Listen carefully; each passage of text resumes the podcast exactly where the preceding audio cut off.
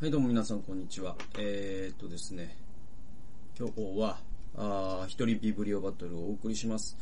えー、今日ご紹介する本は、ヒルビリー・エレジーという本でございます。うんと、著者はですね、J.D. バンスという人で、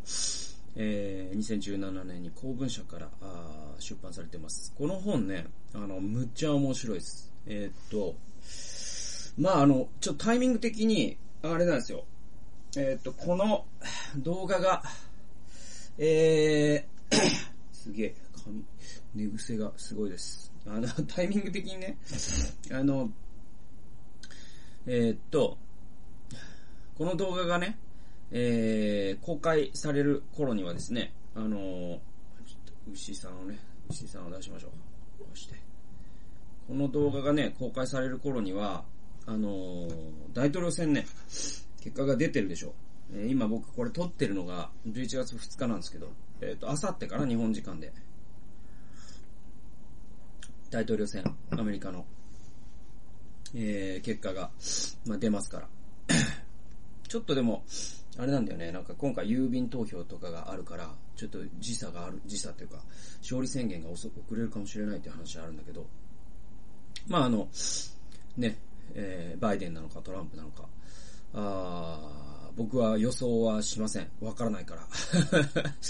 あ あの、予想してる人すごいよね、あれね。まあでも2分の1の賭けだからさ。で、私はもうトランプが勝つと言っていたみたいな、マウント、マウンティングみたいなのするんでしょ、後で。でもなんかあれ、あの、あれどうかと思うよね、なんかね。で、あと2分の1をさ、予想しといて、ほら見ろっていうのは、なんか、なんていうのかな、なんか、違うと思うんだよね。僕は、えー、わかりませんよ。わから、わかるわけないじゃないですか、そんなの。で、えー、なんだろう。本当にわからないと思います。はい。なのでトランプが再選されるかもしれないし、バイデンが勝つかもしれないし、わかりません。で、えーっと、これを見ている方々は、あ未来の人なので知ってらっしゃると。で、まあ、僕もあと2日後、3日後には知ることになるでしょう。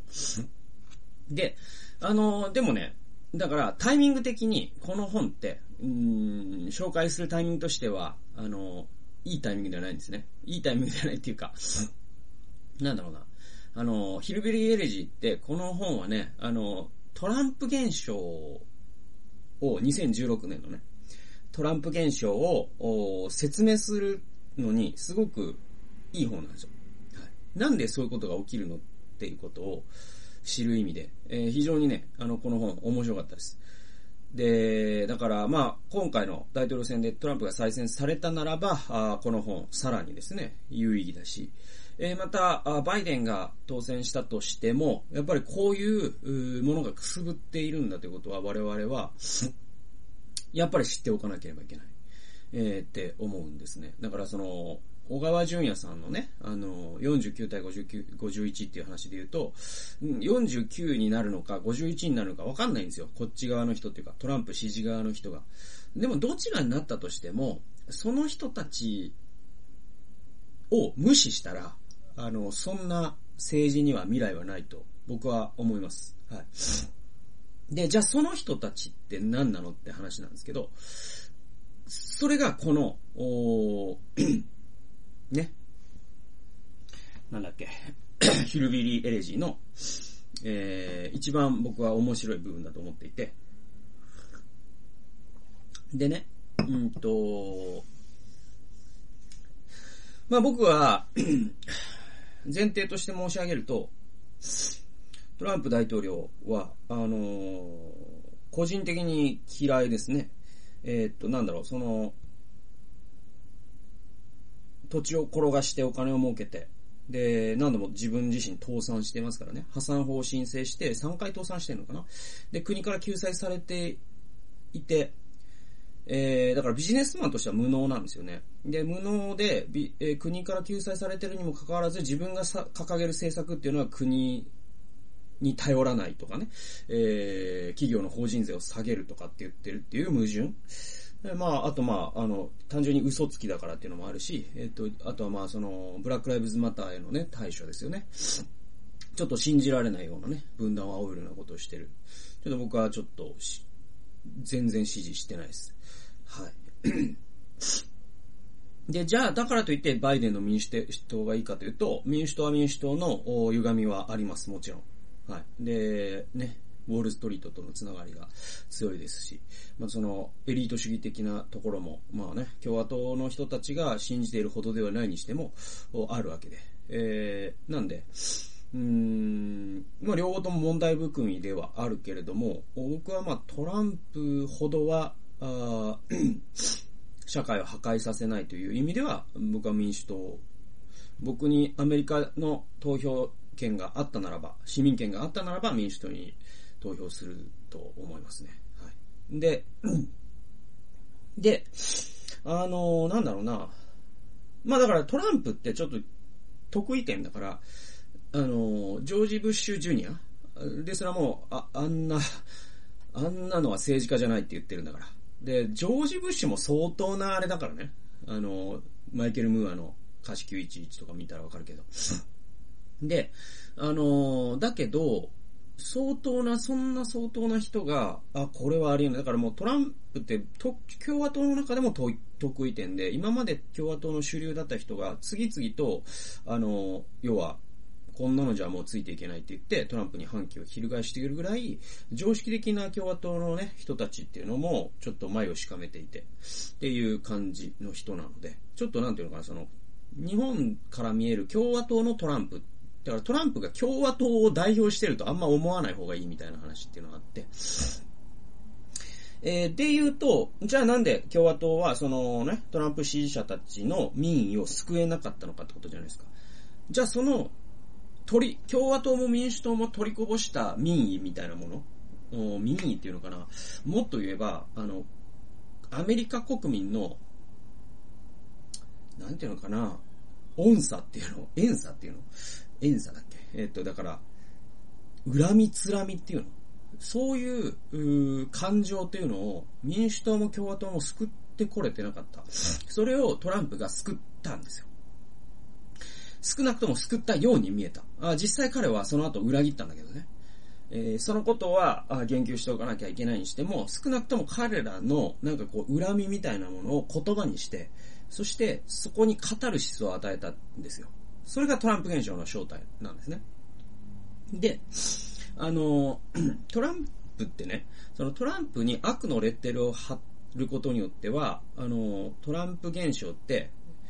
解決しないというか何も変わらないんですよね。そうではなくて、トランプを支持せざるを得ないほどに追い詰められた、えー、アメリカ人がいるんです。で、具体的にもっと言えば、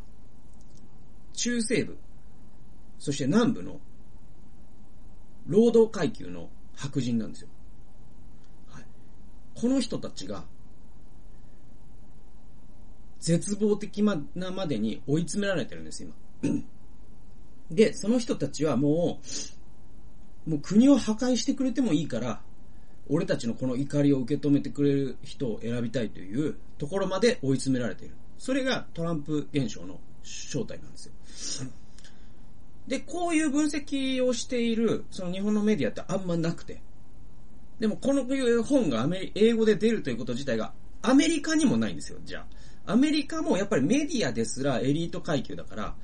白人の労働者階級のそういう、う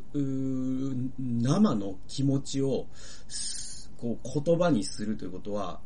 えっ、ー、と、アメリカってローカルテレビ局とかも衰退してるからね、なかなかできないんですよ、そういう報道がね。調査報道みたいなのが。で、いわんや日本親ですよね。で、言うと、このバンスさんってすごいのは、この人はまさにその衰退する白人の南部の労働者階級出身なんですよ。の白人なんです。で、彼はそこから、その、そこにある地獄を知ってるんですよ。で、そこにある地獄って具体的に何かっていうと、貧困の再生産、そして無学、教育を受けないということの再生産、そして政府のその生活保護で生活をし、麻薬に手を出すという、そういうライフスタイルの再生産が起きてるんです。でそこから抜けられないです。本当になかなか。で、バンスさんはそこから抜け出した人なんですよ。そして彼はハーバードに行きます。そして、まあ今、ね、その、ワシントンに住んでるのかな？だから、いわゆる自分が毛嫌いしていたようなエリートに彼自身がなったんですよ。だけど彼はもともとそこにいたから、なんでエリートがこんなに毛嫌いされるのかという気持ちもわかるんですよ。だからいわば、あの、アメリカのこの現状っていうのをね、僕ら日本のね、メディアとかもそうだし、アメリカのメディアもそうなんだけど、鳥の目で見るんですよ、いつもね。だからトランプ現象を信じられないねとかですね、えー、そういうなんか、あの、鳥の目で語っちゃうんだけれども、このバンスさんのヒルビリーエレジーっていうこの本の独特なのは、それを虫の目で炙り出そうとするんですよ。つまり自分もそこにいた一員として、今何が起きていて、なんで彼らがトランプを支持せざるを得ないのか、みたいなことが、本当にこう、息遣いとしてわかるんですよね。で、まああの、もう11分話してるから、あんまりたくさんは引用できないんだけど、まあ一回で終わりたいからね。えー、なんだけど、あのー、そうですね。あのね、彼が何回も繰り返すのは、その経済学者のマクロな分析からは見えてこない現実っていうのがあるんだよと。それがアメリカンドリームというものを壊死させてしまったんだ。そして、えー、白人労働者階級をアメリカで最も未来に希望を持てない人種に閉じ込めているっていう現実があるんですよ。これを理解しないとトランプってわかんないんだよっていう話なんですね。14から15ページですね。機械の平等について語るときには、ここまで書いてきたような事実を忘れてはならない。ノーベル賞を受賞した経済学者たちは、中西部工業地帯の衰退や白人労働者労働者階層の働き手の減少を心配する製造業の拠点が海外に移り、大学を卒業していない若者が中流層の仕事に就くことは難しいというのが、えー、経済学者たちの主張だ。確かにその通り、私も同じ心配をしている。だが私が書こうとしているのはそれとは別の話である。産業経済が落ち込む中、現実の生活で人々に何が起こっているのかをここに書きたい。最悪の状況に人々はどのように反応しているのか、社会の衰退を食い止めるのではなく、それをますます助長する文化とはどのようなものなのか、そうしたことを書こうと思う。タイル会社の倉庫で私が目にした問題、これどういう問題かというと、まあ、あの、そのタイル会社のね、倉庫って、その給料別に悪くないです。あの、いいんですよ。ちゃんと食える。ね、日本人からしたら羨むような、な、ね、待遇だったりする。だけど、問題何かというと、そこに、白人がですね、雇われるじゃないですか。そうすると、このバンスさん自身もそこで働いてたんだけど、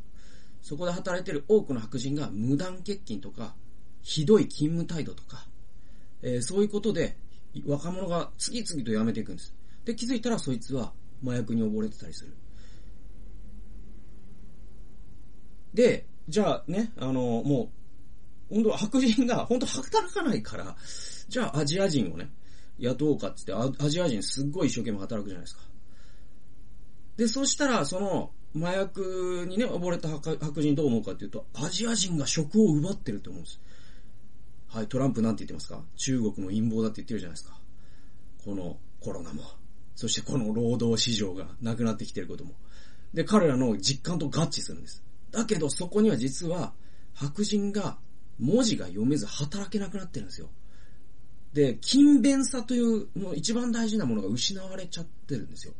で、彼らは生活保護に頼って、そして麻薬を買っていく。で、そういう生活スタイルしか知らないんです、彼らは。親がそうだから。で、そういう連鎖が起きてるんですね。で、そういう、だから文化がなんか腐食してるっていうのかな。まあ、 culture decay っていうんですけど、 decay って虫歯っていう意味なんですけど、えー、そういう言葉でも言われるんだけども、なんかこう、本当にこう、金属劣化みたいな形で、本当にその南部とか中西部の白人コミュニティっていうのが、本当にこう文化が腐っていってるんですね。で、そこにこそ本当の問題の核心があるんですよ。だからこれ経済じゃないんですね。文化なんですよ。で、これを、バンスさんは自分がその文化の中にいたから、本当にリアルに語ることができるんですね。で、え続きを読みますね。タイル会社のそこで私が目にした問題は、マクロ経済の動向や国家の政策の問題よりもはるかに根が深いと。あまりにも多くの若者が重労働から逃れようとしている。いい仕事であっても長続きしない。支えるべき結婚相手がいたり、子供ができたり、働くべき理由がある若者であっても条件のいい健康保険付きの仕事を簡単に捨ててしまう。えー、さらに問題なのは、そんな状況に自分を追い込みながらも周囲の人が何とかしてくれるべきだと考えている点だ。つまり自分の人生なのに自分ではどうにもならないと考え、何でも他人のせいにしようとする。そうした姿勢は現在のアメリカの経済的展望とは別個の問題だと考える。えー、本書で焦点を挙げる、当てるのは、私がよく知っている人たち、すなわちアパラチアに縁のある白人労働者、えー、労働者階層であると。えっとね、えー、アパラチア、アパラチアをちょっと説明すると、アパラチアってですね、あのー、アメリカの東海岸あるじゃないですか。で、五大湖ありますね。で、ニューヨークありますね。で、ニューヨークあって、五大湖あって、えー、ボストンとかが沿岸にあるわけじゃないですか。で、アパラチアってですね、その五大湖にミシガンとかシカゴとか大都市がありますよね。で、ああいうところにその自動車産業とかの本拠地があったわけですよ。で、その下なんですよ。その南なんですよ。で、えっと、州で言うと、なんだ、ケンタッキーとか、えー、が入るのかなルイジアナ、ミシガン、あ、違う、ミシガン違う、ミシシッピ、えー、ミズーリ。だからそのあたりとかなのかなディープサウスよりもちょっと北なのかなで、で、バンさんはアパラチアの出身なんですよ。で、そのアパラチアっていうところに、実はこの、えー、いわゆる衰退する白人コミュニティの、まあ、中西部入ってるんですけど、で、衰退する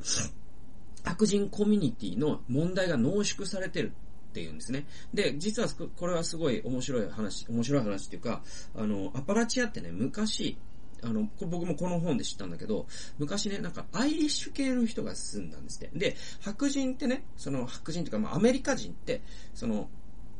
アメリカの、いわゆるそのボストンですよ。東海岸の、ね、港に着いたのが早い人種から社会階層が上になるんですよ。ね。だから一番上にいるのは、そのいわゆるそのアングロサクソン、えー、イギリス人ね。で、えー、その次に、で、フランス人も結構早い段階に来ました。で、ドイツ人も早い段階に来ました。で、その後の人たちっていうのは結構阻害されるんです。だから北欧系の人とかですね、あとアイリッシュ系の人とかですね、あとイタリア系とかですね、そういう人たちは後発だから、だから彼らには仕事があんまりなくて、イタリア系はマフィアをやるしかなかったとか、そういう階層が実はあって、で、ね、アメリカって言うとなんか白人と黒人みたいに僕らね、えー、単純化するんだけど、実は白人の中にも様々なグラデーションがあってですね、そのアイリッシュ系の人たちっていうのは、あいわゆるそのボクストンとか、そういう、なんか、あの、ちょっと、格式の高い街には住めずに、で、えっ、ー、と、五大湖周辺のミシガンとか、そういう、えー、デトロイトとかシカゴとかにも住めずに、もっと下のアパラチアという地方に、えー、コミュニティを築いてきました。で、そこに何の産業があったかというと、えっ、とね、炭鉱があったんですよ。炭鉱。ね。えー、だから日本で言うとね、いわきとか、北九州と同じなんですよ。つまり、炭鉱があった町って世界中でそうなんですけど、えー、いわゆる石油というエネルギーに置き換わった時に衰退したんですよ。だから北九州って今でも治安が悪い。とされてる。もちろん今最近良くなってきてるっていうのは聞くけど、えー、でも北九州のね、薬剤映画とかよく出てくるっていうのはそういう話があって。で、僕の多分、僕のね、祖父も九州の出身で、佐賀なんですよ。で、多分愛知に移住してるんですね。多分というかその、多分、それは多分じゃないけど、僕の、えー、父が中学生だった時に、えー、僕の祖父は、えー、九州から愛知に移住してるんです。それ多分だけど、僕ちょっと詳しく聞いてないんだけど、多分その炭鉱の閉鎖とかが影響した可能性は高いんですね。だから僕もその影響の一人で。で、だから、そのアパラチアってね、そうやって、えっ、と、昔炭鉱が栄えてて、で、炭鉱が栄えてたんだけど、それが衰退するじゃないですか。その後、アパラチアの労働力を吸収したのは何かっていうと、デトロイトにあった、えー、ジェネラルモータースとかですね、フォードなんですよ。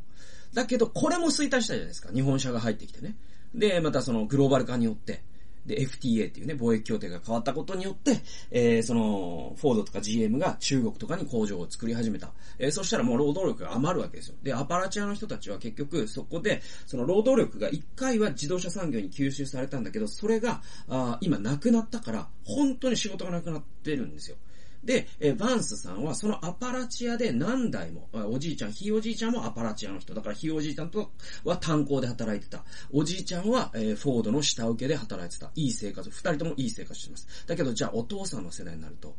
仕事なくなって生きていけなくなっちゃうんですよ。で、お父さんの世代になるともう家庭もボロボロ。経済もボロボロ。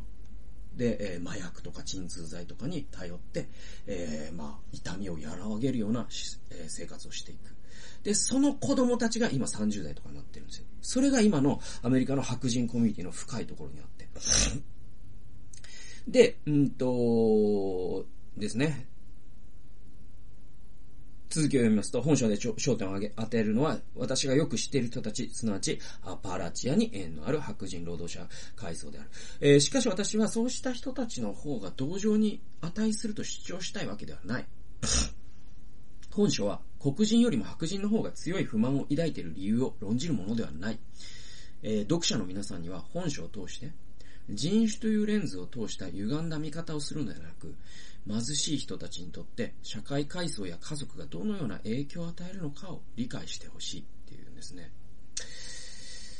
で、えー、そうですね。まあ、いろんなね、エピソードが、この本には書かれます。で、うんと、まあ、230から431ですね。この本の、ま、ちょっと要約的なね、くだりなんですけれども、いずれも、鋭い洞察に満ちてはいるものの、私を悩ましてきた問いに完全に答えてくれるわけではなかった。これはあの、経済学者の分析とかですね、政治学者の分析ですよ。それはトランプ現象はなぜ起きるのかとかですね、産業構造がうんぬんとかそういう話。でもそれらは納得はいくんだけど、でもそれ、自分の実感としてはそれじゃないんだよなって言うんですよ。そうじゃなくて、バンスさんはこう言うんですね。うちの隣に住む女性はどうして虐待癖のある男と別れられないのだろう。彼女はなぜドラッグに金を使うのか。自分の行動が娘の人生をめちゃくちゃにしていることがどうしてわからないのだろう。それらはすべて、その女性だけでなく、私の母にも当てはまることだった。そうなんですよ。バンスさんのお母さん麻薬中毒者なんですよね。で、何度もお母さんを引き取りに、その、刑務所に行ってるんですよ、バンスさん。で、なぜそんなことになるのか。何年も後になってようやく分かったのは、どんな本も、どんな専門家も、どんな専門分野も、それだけでは現代アメリカのヒルビリー、これヒルビリーっていうのはだからアパラチアの人たちのことなんですけど、のあだ名なんですよ。で、ヒルビリーがかた、えー、抱える問題を完全には説明できないということだ。私たちのエレジー、これ哀歌っていうね、哀歌って英語でエレジーって言うんですよ。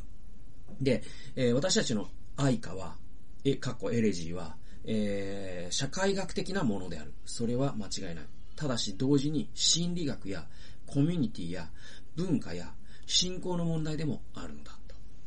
ね。これだからこの本のタイトル、ヒルビリーエレジー。えー、つまりアパリアアパラチアに住む人たちの愛歌なんですよね。悲しい歌なんですよ。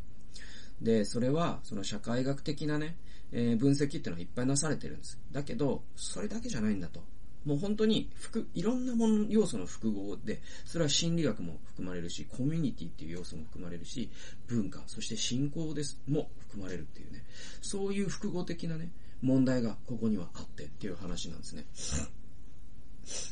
で、まあそうですね。うんうん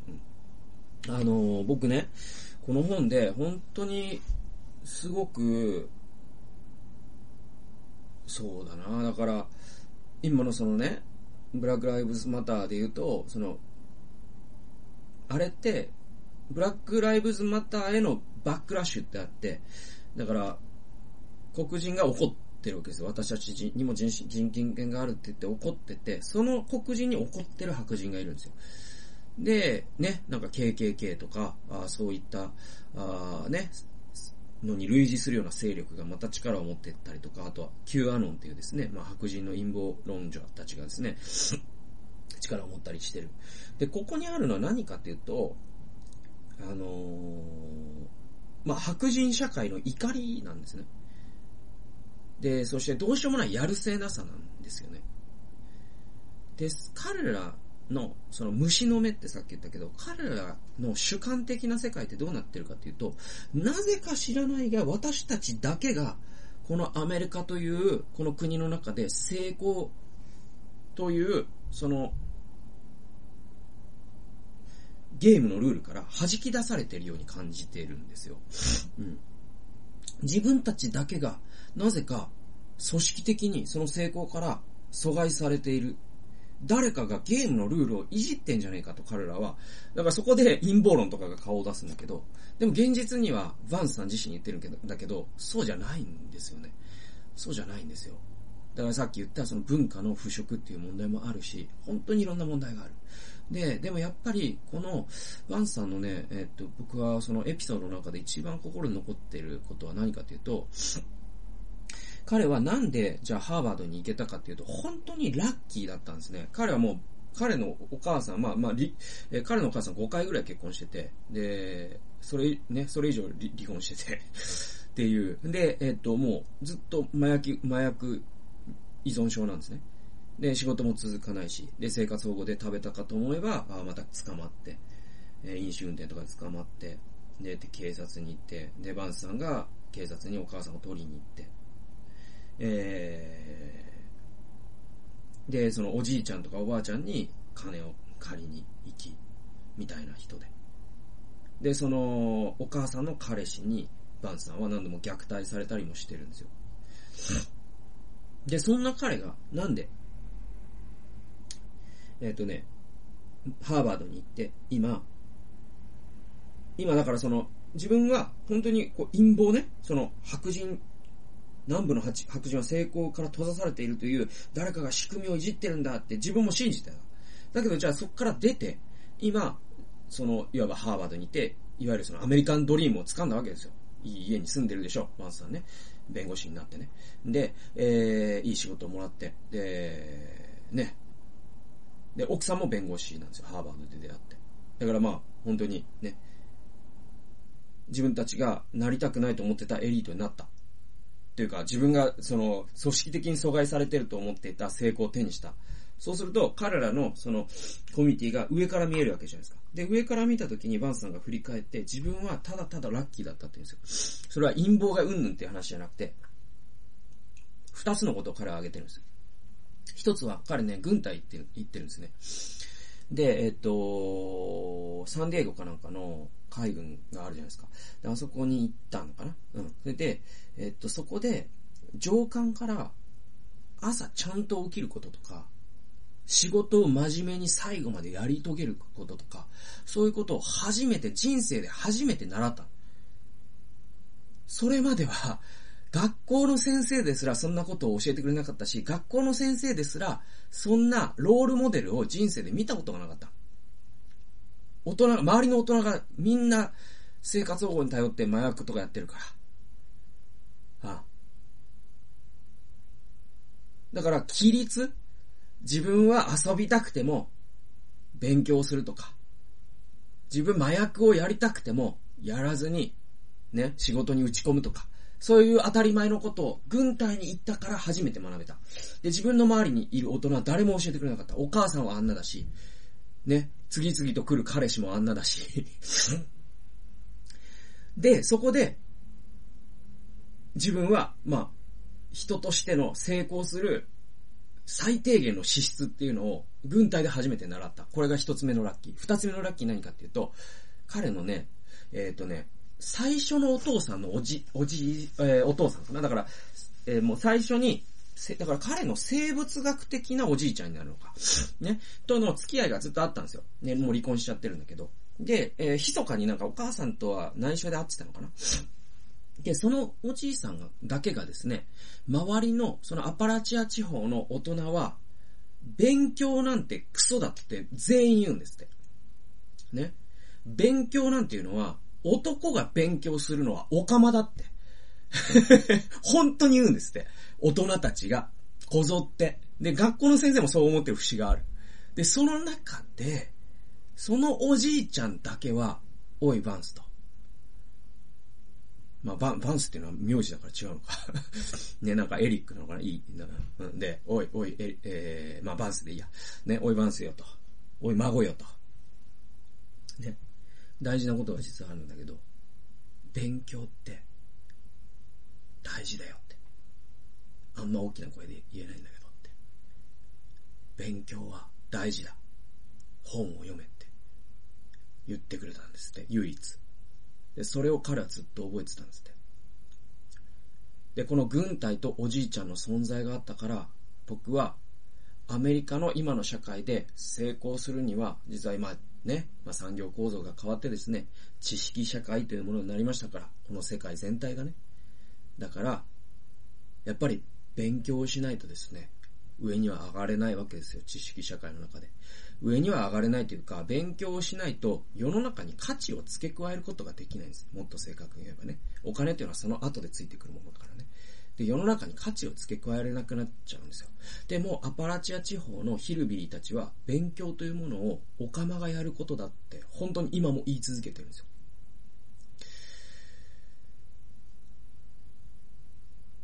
だから自分たちの文化が自分たちを成功から遠ざけていることに彼らは気づいてないんですね。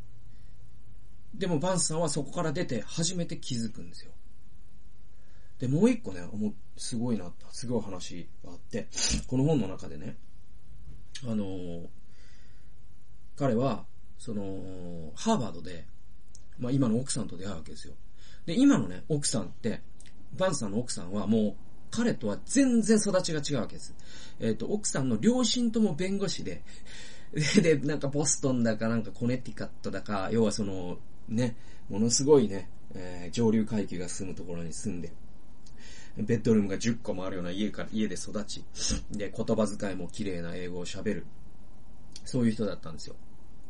で、彼女に出会った時に、うわ、こいつはもう俺が一番軽蔑するやつだわと思ったんだけど、付き合えば付き合うほど、本当にいい人だっていうことに気づいていくんですよ。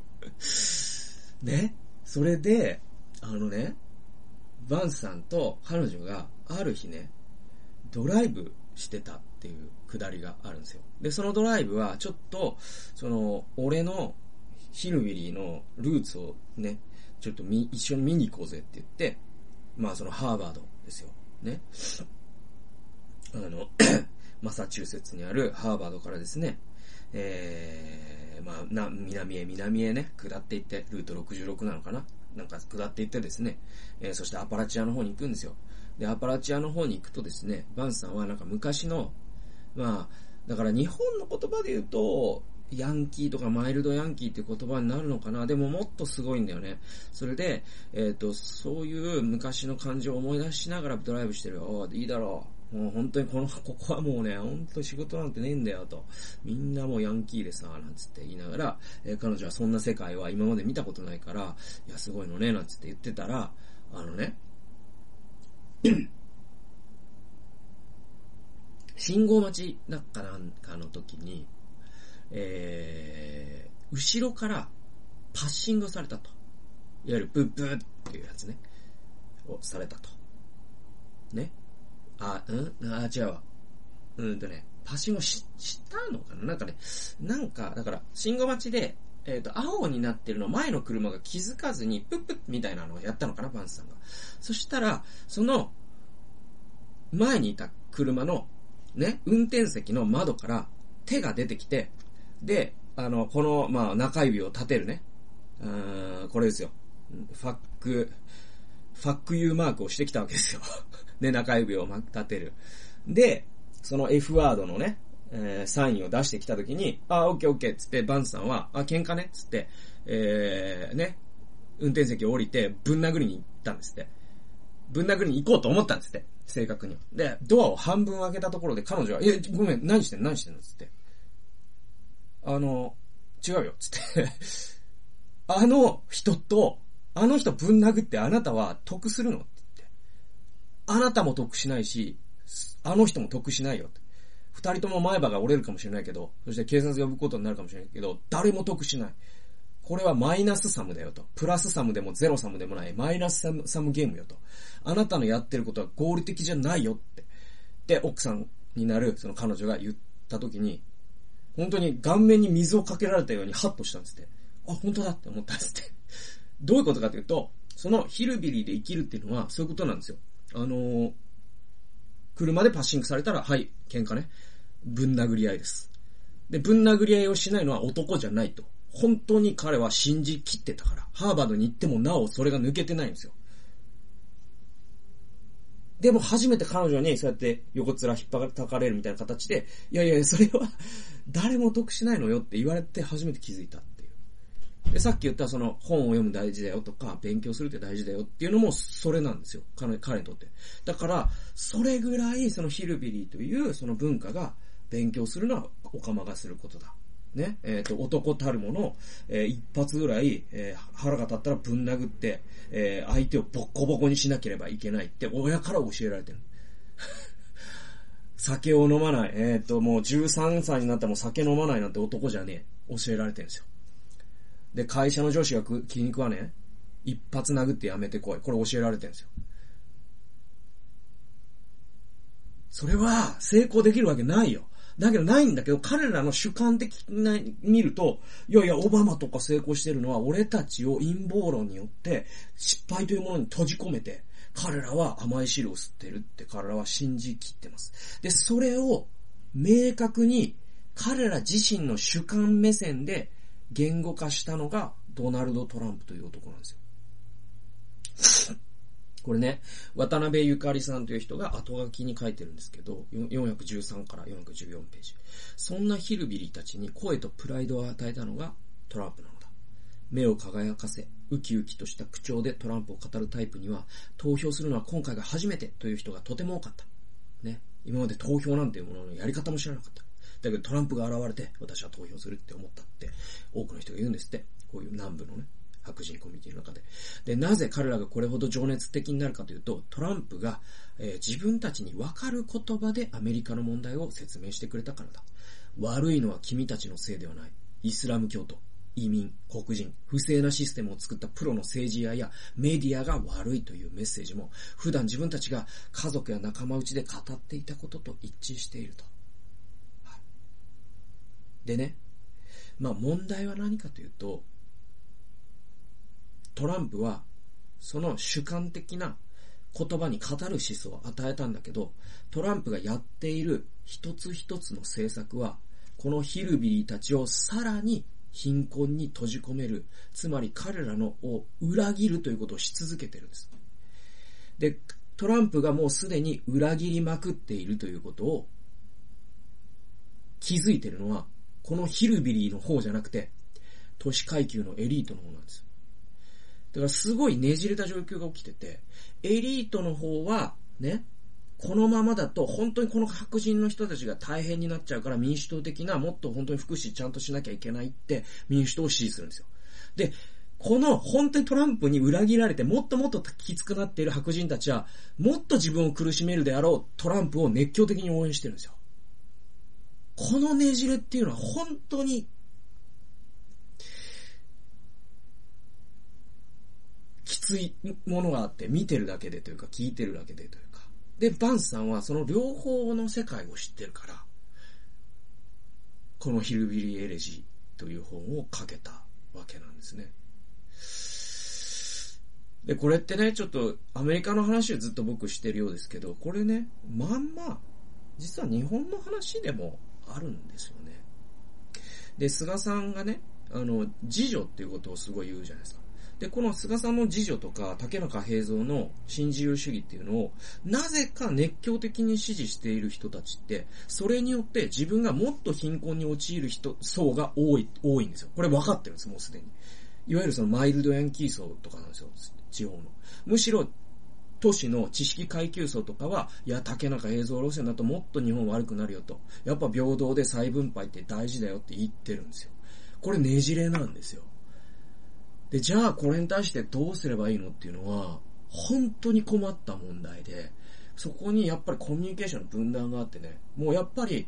コミュニケーションを再構築していくことしかないんですよ。だけど、トランプ的な人間っていうのは、コミュニケーションを再構築されると困るんです。なぜなら、コミュニケーションが分断されてるからこそ、自分は強烈な指示を取り付けることができるからね。本当に難しい問題なんだけれども、まあ僕自身はリベラルの立場から、本当に、その、白人のね、まあアメリカで言うとその白人の没落したコミュニティの辛さとか、その恨みとか、呪いというか、そういった感情をリベラルがトランプほどはちゃんと言語化できていないという敗北っていうのをやっぱりまずは認めるべきで。そこに本当にこうトランプみたいに嘘をついてまで彼らのカタルシスを消化するんではなくて嘘はつかない。だけれども彼らに分かる言葉でコミュニケーションを図り続けていくっていうか。それは本当に難しいんだけどね。彼らにはやっぱ嘘の方が響くからね、メキシコ人が悪いんだって言ったら分かりやすいじゃないですか。